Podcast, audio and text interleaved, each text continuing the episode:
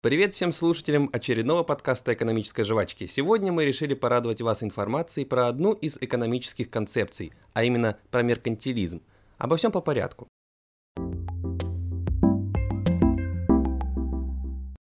Начало этой экономической теории, да и сами представления о роли человека в ведении хозяйства можно найти еще у древнегреческих философов.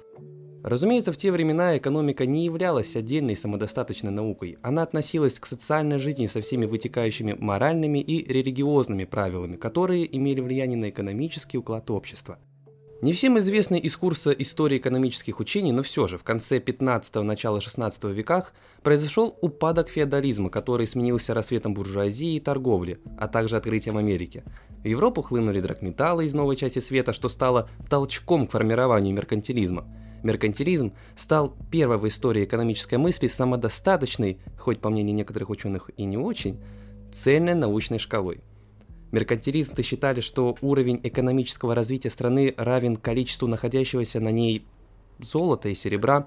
Ранние меркантилизмы поступали довольно просто. Импорт товаров запрещался или обкладывался высокими пошлинами, а вывоз золота и серебра карался смертной казнью. С чем это можно сравнить? Лично мне чем-то напоминает бабушку и ее сберкнижку, на которой долгие годы копятся деньги, которые никому, даже ей самой трогать не позволяется. Назревает вопрос, а зачем они так делали? Возможно, логика заключалась в следующем. Чтобы одна страна обогатилась, другая должна обнищать. Но довольно скоро ранние меркантилисты поняли, что как бы каждая из стран не хотела стопроцентное импортозамещение, бананы в Англии от этого лучше расти не станут.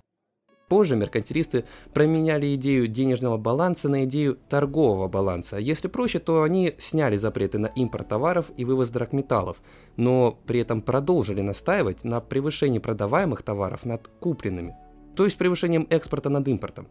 Зародилась политика протекционизма. Она выражается в защите национальных рынков посредством налоговых льгот, субсидий, импортных квот на определенные категории товаров – Основными идеологами меркантилизма были практики, то есть сами торговцы.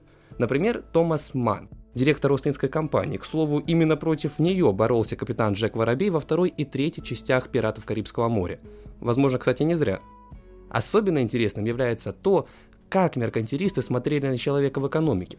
В центре внимания правитель, который должен укротить эгоистичные нравы людей во благо его собственных планов и государства в целом. Таким образом, человек нуждался в абсолютном контроле со стороны государства ввиду его сугубо эгоистичной природы. Даже рост населения необходимо было особо стимулировать, так как чем больше работников хочет получать заветное рабочее место, тем меньше им надо платить. Позже такой образ мышления опровергнет философ и экономист Бернард Мандавиль, причем в стихах, а именно в басне о пчелах, где он наглядно показывает, что эгоистичные мотивы человека наоборот способствуют улучшению экономики в государстве – Например, судья, которому дали взятку, будет куда эффективнее изучать уголовное право, чтобы защитить своего протеже от тюрьмы. Отголоски меркантилизма, особенно протекционизма, видны до сих пор. Например, во многих странах имеются пошлины на ввоз некоторых импортных товаров. Но цель уже совсем другая. Не накопление ресурсов, а создание условий для развития собственного производства. В современном мире госдолг большинства западных стран значительно превышает их ВВП – и количество драгметаллов внутри страны не говорит об экономическом успехе.